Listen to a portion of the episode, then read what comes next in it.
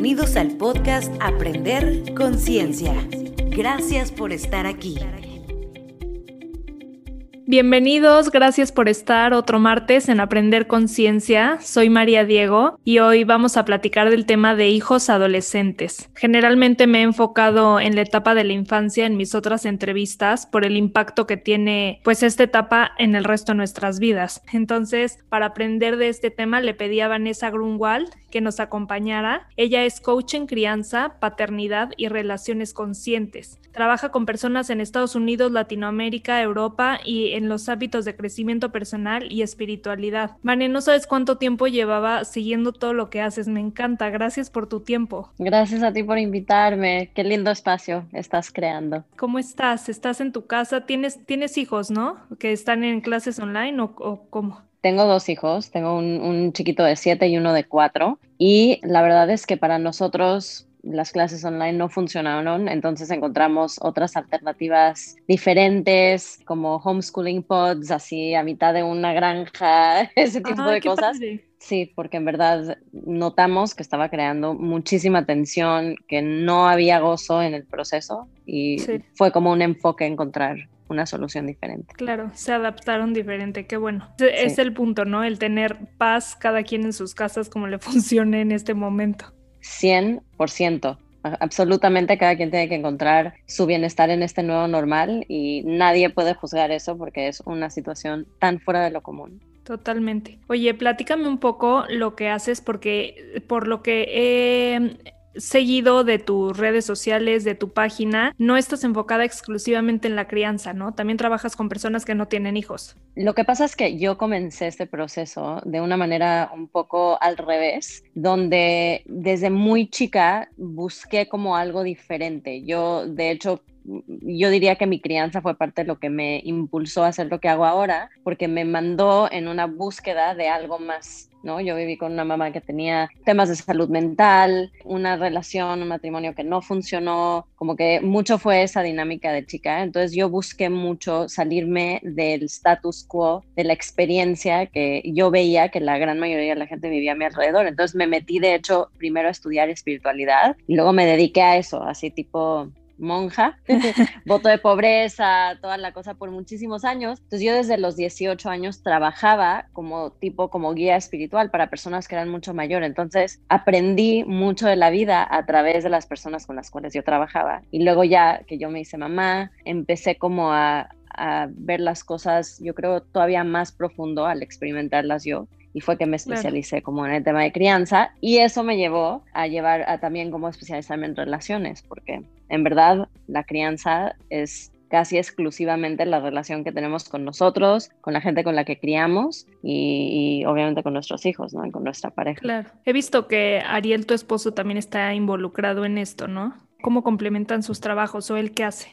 Sí, yo lo conocí siendo monja, y siendo maestro. Entonces empezamos como muy en este, pues en este enfoque espiritual de crecimiento y hace como cinco años tuvimos un cambio de vida donde decidimos que ya no queríamos hacerlo de la forma en que lo estábamos haciendo y él de ser una persona que era, o sea, public speaker, hablaba y enseñaba todo el día, decidió que era momento de callar casi casi y nos venimos a Puerto Vallarta, que es donde vivimos ahorita, y él hace algo completamente diferente, que es como desarrollo de, de inmobiliaria, etcétera, pero él es mi coach de vida más importante y él hace el trabajo, no solo lo habla, pero lo hace todos los días. Y es muy bonito, es padrísimo tener a alguien que esté en ese mismo camino. Claro, que se complementen también. Sí, y luego lo coercioné a dar clases conmigo. Oye, y eh, platicando un poco de la etapa de la adolescencia, ¿cómo defines tú esta etapa y los cambios que se dan en la dinámica familiar de cualquier Yo veo la etapa de la adolescencia como uno de los momentos más importantes de la creación de nosotros como personas, ¿no? No sé si tú, que eres súper joven, te acuerdas de entrar a la adolescencia y lo impactante que fue tomar conciencia y empezar a tomar decisiones tú y sentir el efecto de esas decisiones. Entonces creo que es algo muy interesante porque es un proceso dual, es algo que está pasando orgánicamente en nuestro cuerpo a nivel de ciencia cerebral, a nivel hormonal, que ahorita les platico un poco más de eso. Y creo que también hay algo como espiritual que está pasando, donde tenemos de repente libre albedrío de eh, ir en contra de los patrones establecidos y crear una realidad diferente, ¿no? Entonces, estas dos cosas que están sucediendo claro que van a tener un impacto muy importante en la relación que tenemos en casa, porque parte de lo que estamos haciendo, de hecho, es alejarnos para poder crear nuestra propia identidad. Y de hecho eso es algo que se habla mucho en la psicología cuando hablamos de los adolescentes, es que tiene que haber un proceso de rechazo porque muchas veces la conexión es tan fuerte con nuestros papás, ya sea porque hay un amor y una conexión profunda como natural o por las dinámicas ya establecidas. Entonces los niños para sentir que tienen el espacio para ser quienes son, necesitan rechazar, necesitan que literal caerles mal a sus papás para que sus papás les den chance de crecer. Es algo súper interesante, muy, muy interesante. Y e, es este proceso dual, que es algo físico y es algo espiritual o a nivel de, de un proceso como evolutivo, humanamente hablando, ¿no? Claro, mencionaste que a nivel neurológico también se dan muchísimos cambios en esta etapa y son clave. Como mencioné al principio, casi todas las entrevistas, por, porque no, no todas, pero sí la mayoría, hasta ahorita me he enfocado en los primeros siete años, que sé que también son clave por el desarrollo neurológico de, de todas las personas, que cómo afecta esta etapa en nuestra autoestima, seguridad, la forma que nos vamos a relacionar para el resto de nuestra vida, pero también en esta etapa se da como que un momento clave. Entonces, neurológicamente, qué nos está pasando. Sí, sí, es, es lo que estás diciendo es clave porque los primeros siete años vemos como una, un crecimiento enorme a nivel cerebral que está sucediendo y luego hay como un plató, ¿no? Hay como una, una estabilidad de los siete a los once, doce años, donde hay más predecibilidad, entendemos más la personalidad de nuestros hijos y luego a partir de la adolescencia hay otra vez un cambio enorme a nivel neuronal de lo que está sucediendo. La parte básica de la ciencia cerebral es que el cerebro va creciendo de abajo para arriba y de atrás hacia adelante. ¿okay? De abajo hacia arriba implica que se van formando las, los componentes más básicos de nuestra supervivencia primero, luego las áreas emocionales y por último las áreas racionales. Igual de atrás hacia adelante estamos hablando de funciones más básicas a funciones más como elegantes, más sofisticadas, ¿no? Cuando nosotros vemos a nuestros hijos pasan de ser niños chicos a ser niños chicos en un cuerpo más grande, ¿no? Casi casi vemos a nuestros hijos y decimos, pues ya, ya están, ya están hechos, ¿no? Ya salieron del horno, pero a nivel como cerebral todavía están en este proceso donde el cerebro está muy, muy maduro. El desarrollo total de las funciones que nosotros tanto queremos ver de nuestros adolescentes, de esa capacidad de prever ante riesgos, que ahorita les voy a hablar más de eso, de autorregularse, de pensamiento crítico, no se terminan de desarrollar hasta los 30 años. Entonces hay una expectativa o hay un como choque cognitivo entre ver el cuerpo de nuestros hijos que ya parece ser fuerte, independiente y grande y lo que realmente está pasando en su cerebro. Entonces, eso es punto número uno. Punto número dos es que hay cambios que yo creo que parten mayormente, porque es un poco de qué vino primero, la gallina o el huevo, de un proceso hormonal que causa que ciertas funciones del cerebro se inhiban como hay mucho crecimiento sucediendo en el cuerpo, necesita el cerebro enfocarse en ciertas áreas de desarrollo y por lo tanto, un poco misteriosamente, inhibe otras partes del cerebro. ¿Qué partes del cerebro se inhiben en el tiempo de la adolescencia? Es justamente la medición del riesgo, que es algo que vemos, o sea, yo, yo me estaba hablando el otro día con una amiga que vino a, a visitarme, que es amiga de toda la vida. Decíamos, ¿cómo hacíamos esas cosas tan tontas que hacíamos? O sea, no, lo puedo creer esas cosas que hacían. Sí, o sea, no puedo creer que decidimos ir en la oscuridad de la penumbre en la ciudad sin nadie, ¿no? ¿Cómo decidimos? Y es porque prácticamente el cerebro no está em, a su capacidad 100 de la capacidad de, o sea, de, poder, de poder medir riesgos. Lo otro es también la autorregulación. Entonces, algo que vemos en la, lo que le llamamos la primera adolescencia, que son los terrible twos y los horribles tres y esa etapa. Ajá. Que ahí estás. Ok. Eso vuelve a pasar, desafortunadamente, en la adolescencia. donde hay una, una, incapacidad de poder autorregular de la misma manera, porque hay cosas muy profundas en la amígdala, en ciertas áreas como los centros nerviosos del cerebro, que reaccionan a las hormonas que está secretando el cuerpo y las hace extra sensibles. Por eso los adolescentes son tan emocionales y no sé si has convivido recientemente con adolescentes, pero yo tengo varios en mi vida en forma de sobrinos y el drama es real. O sea, cualquier cosa es drama absoluto. La vida se me acabó el día de hoy porque no pude comprarme los tenis que están en TikTok así súper cool ahorita que usó la influencer, pero la vida se acabó. That's it no hay más mañana, ¿no? Y es, y es literalmente porque partes de nuestro cerebro que normalmente cuando están estables nos ayudan a autorregularnos, ahora están haciendo lo opuesto, que es una locura, que en vez de ayudarnos a estar más tranquilos, están sobreexcitados y los hace, nos hace más agresivos,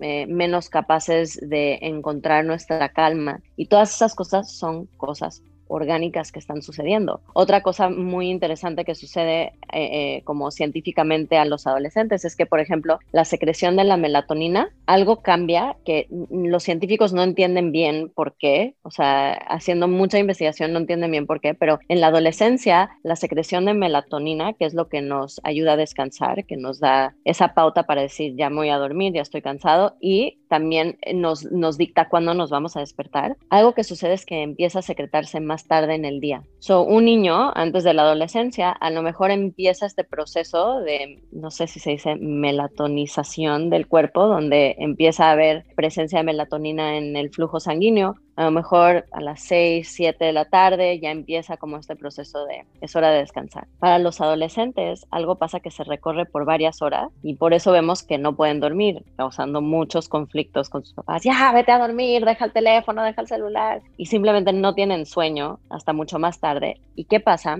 Que como por consecuencia que la melatonina se secreta más tarde, también para su efecto más tarde. Y por eso despertarse, que también es un tema de muchas Ajá. Y entonces los papás vueltos locos es que eres un flojo, una floja, no eres responsable, no te puedes despertar a tiempo, ¿no? Sí. Todas estas cosas. Pues sí, pero es algo físicamente que está sucediendo en su cuerpo. ¿Por claro, qué? Siento no estamos seguros. Siento que hay todo un pues un análisis y una investigación que hacer detrás a vivir en pleito con tu hijo por justamente tú lo ves así, no puede ser que te aparezca la una de la tarde, no quieras hacer nada y te dé flojera hacer ejercicio siempre o cuidarte más o lo que sea, hacer algo productivo. Y más creo que ahorita con la pandemia estando en casa ha de ser un reto muy difícil para los papás, sobre todo la convivencia tan intensa que nadie quiere ver a nadie, pero estás encerrado todo el día con tus papás y dices, ¿qué es esto?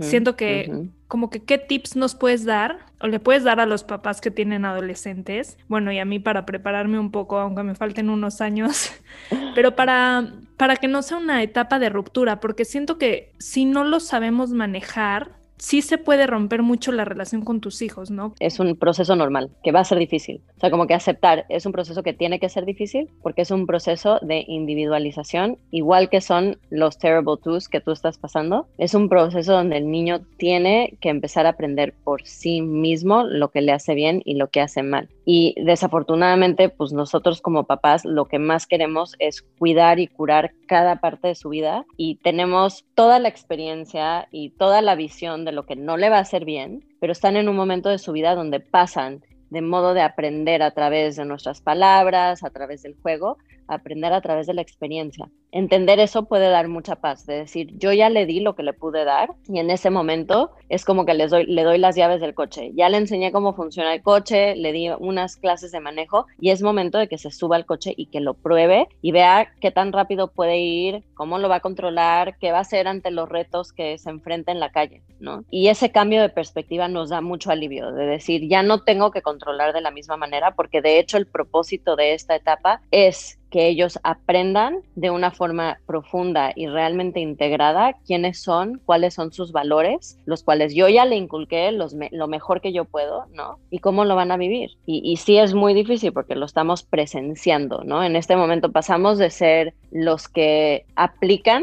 a ser los que atestiguan el proceso de nuestros hijos. Claro, es hacerte para atrás y dejarlos a prueba y error, ¿no? Creo que ha de ser lo más difícil. Muy, muy difícil muy difícil porque estamos muy acostumbrados a, estar muy encima de ellos, ¿no? Y, no sé si sea algo ahorita específicamente de este tiempo em, o estas generaciones que estamos criando ahora, que son muy diferentes a las de antes. a lo mejor hace 40 años, pues ya a los 18 años ya era tardísimo para que ya estuvieras bastante independiente, trabajaras, sabieras moverte en el mundo, ¿no? O sea, yo me acuerdo que mi papá me decía que él a los 12 años, pues ya se iba en camión a donde tenía que irse y regresaba cuando tenía que regresar, ¿no? Yo, o sea, no puedo ni imaginarme dejar a mi sobrino de 12 años subirse a lo mejor en transporte público solo, ¿no? Sí, sí, Entonces, también creo que tiene que ver un poquito con nosotros y nuestras generaciones que estamos más encima y, mucho más cuidadosos, que es algo muy poderoso, pero creo que hace que sea más difícil el let go en esa etapa. Justo el otro día estaba platicando con unos amigos de esto, de qué difícil está esta etapa de tenemos hijos todos de dos, tres años, pero bueno, los tienes dormidos en su cuarto toda la noche en tu casa y sabes qué hacen todo el día. Como que el reto que vamos a tener en 10, 12, 13 años de decir con las redes sociales, con el Internet como está, con la exposición que tenemos todo el tiempo, incluso nosotros como papás, yo tengo 31 años, pero soy completamente de la generación de redes sociales, Instagram, Facebook, y lo veo y yo lo vivo y yo subo cosas, pero ¿cómo le va a tocar a mi hijo que ahorita tiene dos años en 10 y en 12? ¿Qué, qué impotencia da el hasta dónde tienes cierto control de eso, porque hemos visto que el bullying se ha exponenciado muchísimo, que casos de depresión o problemas de salud mental, en mil cosas que se derivan de esta etapa y cómo, híjole, cómo te ayuda a controlarlo un poco para, para entender que es algo que tienen que vivir, que por supuesto nuestros papás no entienden porque no estuvieron en eso y nadie sabe bien cómo manejarlo. Pero cada generación se siente así, yo creo. Cada generación como que tiene su nueva sus nuevos retos que los papás a lo mejor no vamos a entender al 100% y creo que tenemos que recaer en enfocarnos en enseñarles los valores desde un lugar donde en verdad los entiendan, los aprendan, los integren para que en cualquier situación a la que se enfrenten puedan manifestar esa, esa, como esa integridad, ¿no? Creo que eso es lo que nos da miedo, que ahorita mucho de las redes sociales es salirte de tu integridad, que es que si hace algo que luego la va a lastimar o lo va a lastimar, o el bullying, o el... Todo eso es personas externalizadas, ¿no? Si les enseñamos a nuestros hijos a vivir muy conectados con ellos mismos, con lo que los hace sentir bien, con lo que no los hace sentir bien, con los valores que ellos quieren vivir, con aceptarse a ellos mismos, creo que están blindados a largo plazo, aunque probablemente van a cometer errores y caer en cosas, ¿no? Yo creo que eso es lo único que podemos hacer, porque yo, aunque soy de la generación de, de las redes sociales, o sea, el otro día pasamos como media hora viendo a una niña en el balcón de enfrente bailando TikTok ella con su teléfono media hora y no lo podíamos creer. Y una vez lo hacía y lo volvía a hacer y el movimiento de las manos decía, o sea, no, yo, ya no soy de esta generación. ¿Qué voy a hacer? Claro que, que, da muchísima ansiedad, pero, pero ayuda a go back to basics, que es darle a tus hijos la base de la cual ellos, lo que sea a lo que se enfrenten, van a poder superarlo con integridad y bienestar, ¿no? Volvemos a un poco que justo en la etapa de la infancia se forman estas bases, ¿no? Que los acompañan en cualquier reto, incluso en esta etapa que también se vuelve un reto y hay muchos cambios, pero siento que la solidez que tengas en esta etapa o que se haya dado te ayuda.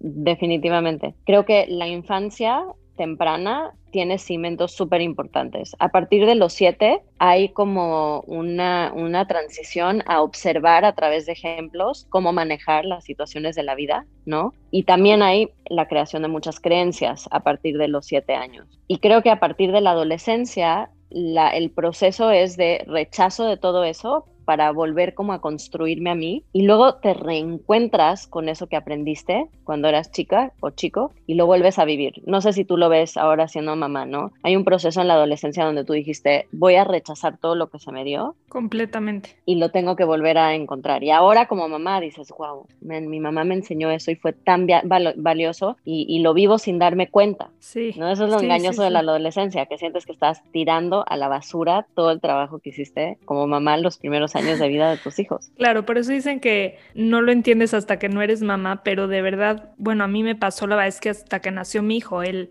el darme cuenta de tanto de mi infancia, de mi adolescencia, de cualquier problema o no problema que haya tenido en mi casa o vivencias que tuve, el qué impacto estoy repitiendo esto o me acabo de dar cuenta que viví esto y por eso soy así. Claro, de aquí vengo se da como un clic de muchísimas cosas, pero siento como dices, pues hasta que no lo vives o no te haces consciente de ello. 100%, 100%. Y nos enseña mucho que la, que la maternidad como que es de, es de gratificación a largo plazo, o sea, no vas a ver los resultados de todo lo que le diste a tus hijos hasta mucho, mucho, mucho después. Y lo que tú dijiste a un principio, creo que lo que nos salva en esta etapa es no cerrar las vías de comunicación. That's it. Ahí es donde está el, mero trabajo que tenemos que hacer en este tiempo, que es mucho trabajo interno de no juzgar, poder comunicarle aceptación a tus hijos cuando están haciendo cosas que no te gustan. Es de poder guiar desde un lugar no controlador, para que ellos puedan sentirse que pueden venir a ti y hablar y recibir de ti sin el juicio que, que viene naturalmente de ser mamá. Sí, sin estar pensando, ¿para qué le digo me va a castigar, me va a gritar, me va a decir que estoy loca o lo que sea,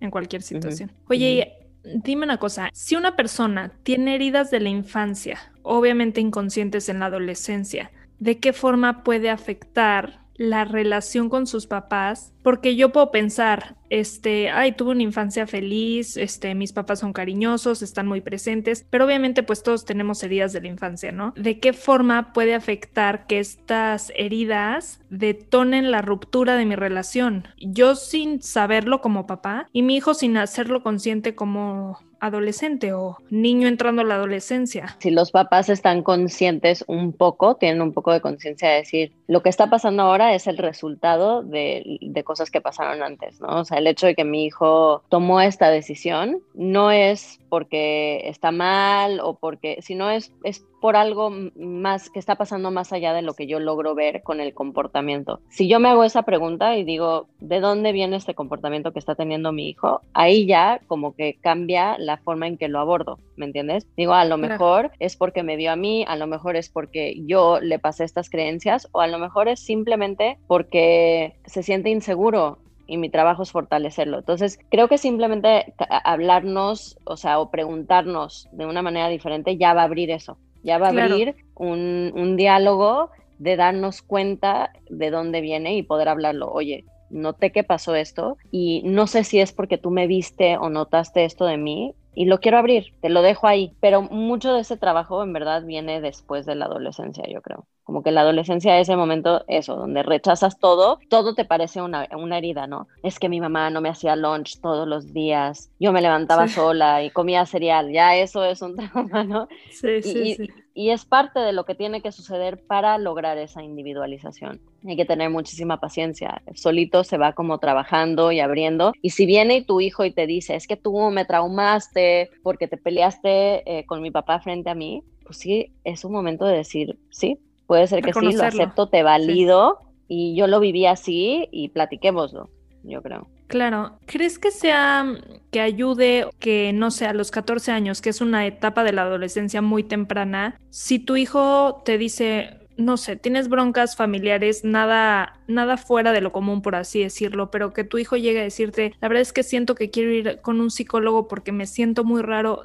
Te lo digo porque me recuerda a mi caso, como que yo sí me acuerdo en algún punto de mi adolescencia y no sé bien cuándo, el haberle dicho a mis papás, siento que quiero ir con un psicólogo, como que quiero hablar muchas cosas que traigo adentro y no sabía por qué, ni cómo sacarlas, ni con quién hablarlas. Y fue un rechazo completo. Se fue de, no, no necesitas ir al psicólogo. Entiendo que su generación, bueno, los psicólogos se veían muy diferentes a hoy en día, pero era un rechazo de, ¿para qué necesitas un psicólogo? Lo que necesites, dímelo a mí y no pasa nada. Tu vida no está tan, no tienes ningún problema tan grave.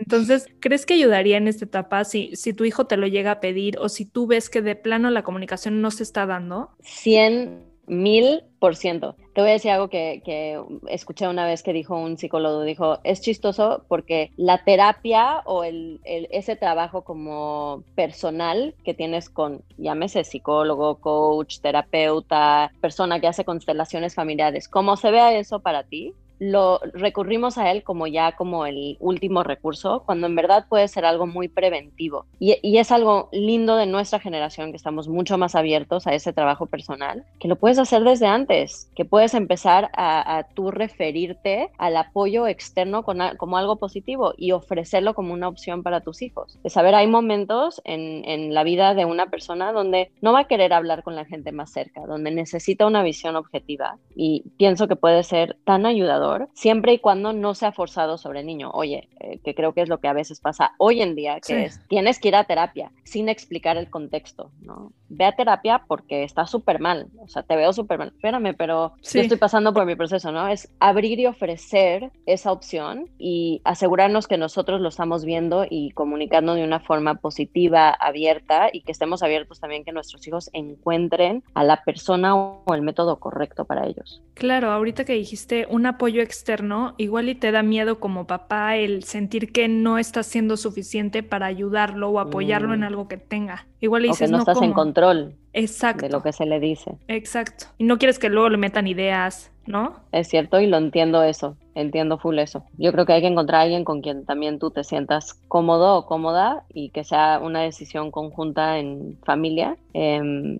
al final del día todos esos procesos de introspección van a dar un resultado positivo en su en su gran mayoría, ¿no? Sí, sí debe de haber, yo creo, como un filtro donde como papás, si estamos mandando a nuestros adolescentes a un lugar que sí haya una conexión con la persona, que sepamos que sean personas éticas, confiables, donde no estoy llevándolo con una persona que, pues, quién sabe, ¿no? Sí, sí, sí.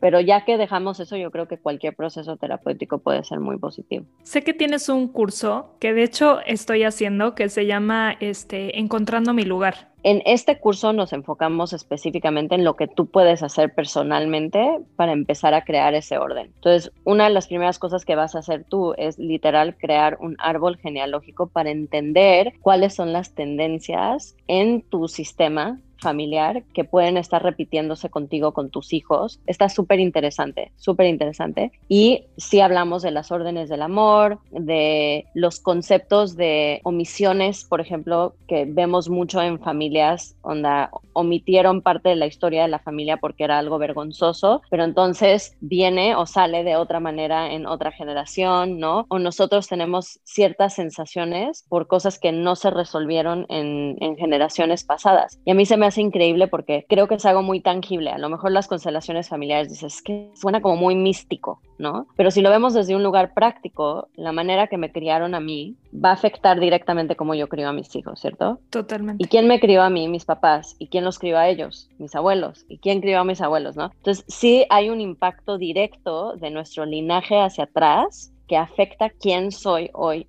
yo. ¿no? Y poder concientizarlo nos deja muchísima riqueza de, de, poder trabajar cosas que jamás a lo mejor pudiéramos traer a conciencia, o sea, bloqueos de cosas, por ejemplo, de dinero, de nuestra relación en pareja, de dónde pongo yo, cómo veo yo la, la figura masculina, femenina. Está súper poderoso, ese curso está bien, bien bonito y se basa más en esta parte científica, esa parte más aterrizada de cosas que puedes empezar a trabajar ya sin tener que a lo mejor ir a una constelación, ¿no? Claro, justo te digo, lo acabo de empezar, pero siento que es un efecto dominó. Te sanas tú, sanas a tus hijos, tu relación con tus papás, igual muchas partes de la historia de generaciones pasadas que ni siquiera sabes, te enteraste, te contaron o incluso ni tus papás saben, pero siempre te afecta a ti. Siempre se acaba pasando de generación en generación. 100%. Te voy a dar un ejemplo muy interesante que pasó esta semana, que está toda mi familia aquí, mis suegros, mis cuñados. Estábamos hablando de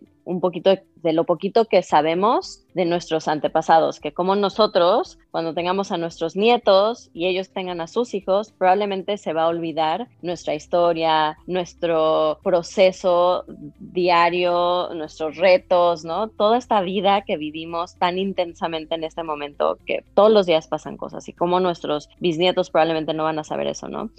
Y estábamos hablando acerca de los abuelos de mi suegra, de cómo vinieron de tanta, tanta, tanta pobreza y, y de escaparse de guerras, de no tener comida y acabamos dándonos cuenta de cómo toda la familia tiene un tema con el dinero, de mucha ansiedad, de mucha angustia, de desbalance, que viene de ahí, ¿no? Y si no lo hablas y lo entiendes y lo concientizas, pues ahí va a estar y se lo vas a pasar a tus hijos y ellos se los van a pasar a sus hijos. Es algo muy poderoso que no le damos suficiente valor, como que hay un poco de lo que pasó antes, pues pasó antes. Sí, a mí no me afecta a mí no me afecta y si nos afecta. ¿Y cómo lo puedes trabajar si, si se dio y tus papás nunca te contaron o ni siquiera ellos se saben bien la historia? ¿Cómo lo sanas si no te sabes la parte completa? Hay muchas formas de sanarlo actualmente en tu vida de ahorita a través de identificando las cosas que te detonan o que no te están dando plenitud y hacer ese trabajo, ¿no? De, de escarbar y entender de dónde viene, cuáles son las creencias que están presentes ahí y cuáles son las emociones, a lo mejor, o necesidades carentes recurrentes que cada quien tiene. ¿Por qué nos ayuda un poco a entender esa, esa historia hacia atrás?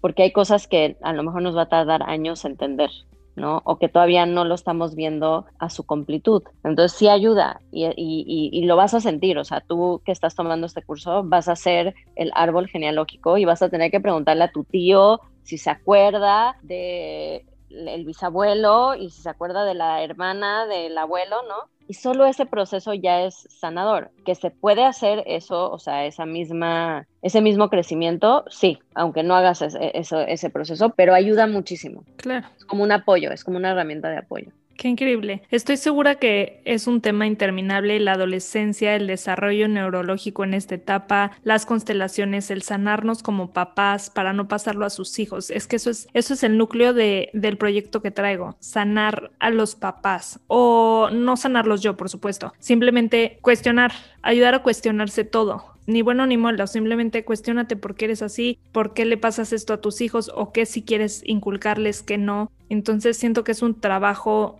interno que repercute hacia afuera siempre, ¿no? Es tan importante ese trabajo, porque si no estamos conscientes, estamos como que en modo autopiloto, es como yo lo digo. Vivir en eh, Estaba escuchando, sí, estaba escuchando a una a una, creo que ella es como eh, motivational speaker, como se dice en español, como...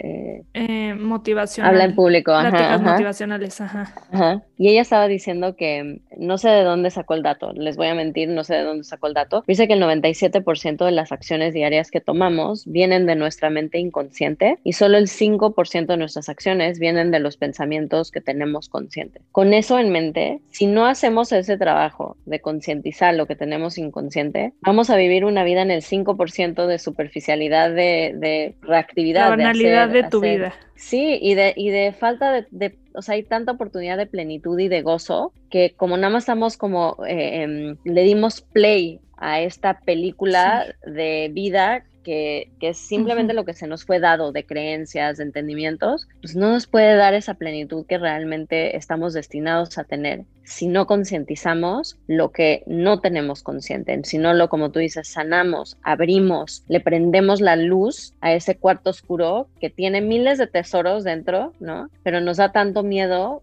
prender y encender esa luz y buscar lo que hay adentro. Sí, da muchísimo miedo, pero la, la ratificación es mucho más grande. Muchísimo más grande. Sí.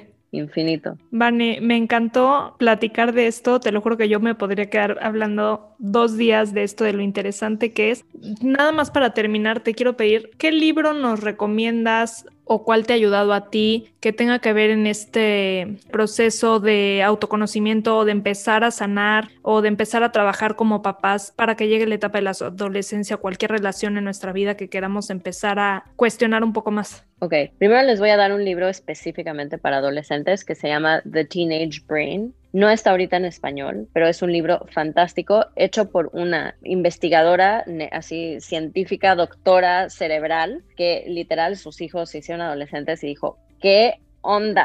O sea, no, a ver, necesito investigar qué onda y pasó el resto de su carrera tratando de entender qué estaba pasando en el cerebro de sus hijos. The Teenage Brain, se lo sugiero muchísimo. Para el proceso de transformación creo que hay tantas maneras de llegarle. Hay un libro que a mí me, me encanta, o un autor específico porque no sé si todos sus libros están traducidos, pero se llama el doctor Daniel Siegel, que es el típico del cerebro del niño, que hablan mucho de esto, o, Disciplina sin lágrimas. Pero él tiene un libro que se llama Parenting from the Inside Out, que yo siento que es el mejor de sus libros, que nos permite hacer este viaje hacia, adentro para criar de una manera diferente. Lo recomiendo muchísimo. Y otro autor que recomiendo mucho es Alfie Kohn, el K-O-H-N él habla mucho acerca de la crianza incondicional, que como que nos reta mucho como papás a observarnos a nosotros y cómo estamos constantemente reactivamente tratando de manipular a nuestros hijos a hacer lo que nosotros queremos, que en la adolescencia es algo que ya no nos permiten, que muchas veces causa esa fricción y cómo podemos hacerlo diferente. Entonces el doctor Daniel Siegel lo recomiendo mucho, Alfie Kohn, para, yo creo para crecimiento personal, sugeriría a lo mejor los, los libros de la doctora Shefali también son muy buenos y esos sí están traducidos. Muy, bueno. Brene Brown es fantástica y también sus libros están en español. Los regalos de, de la imperfección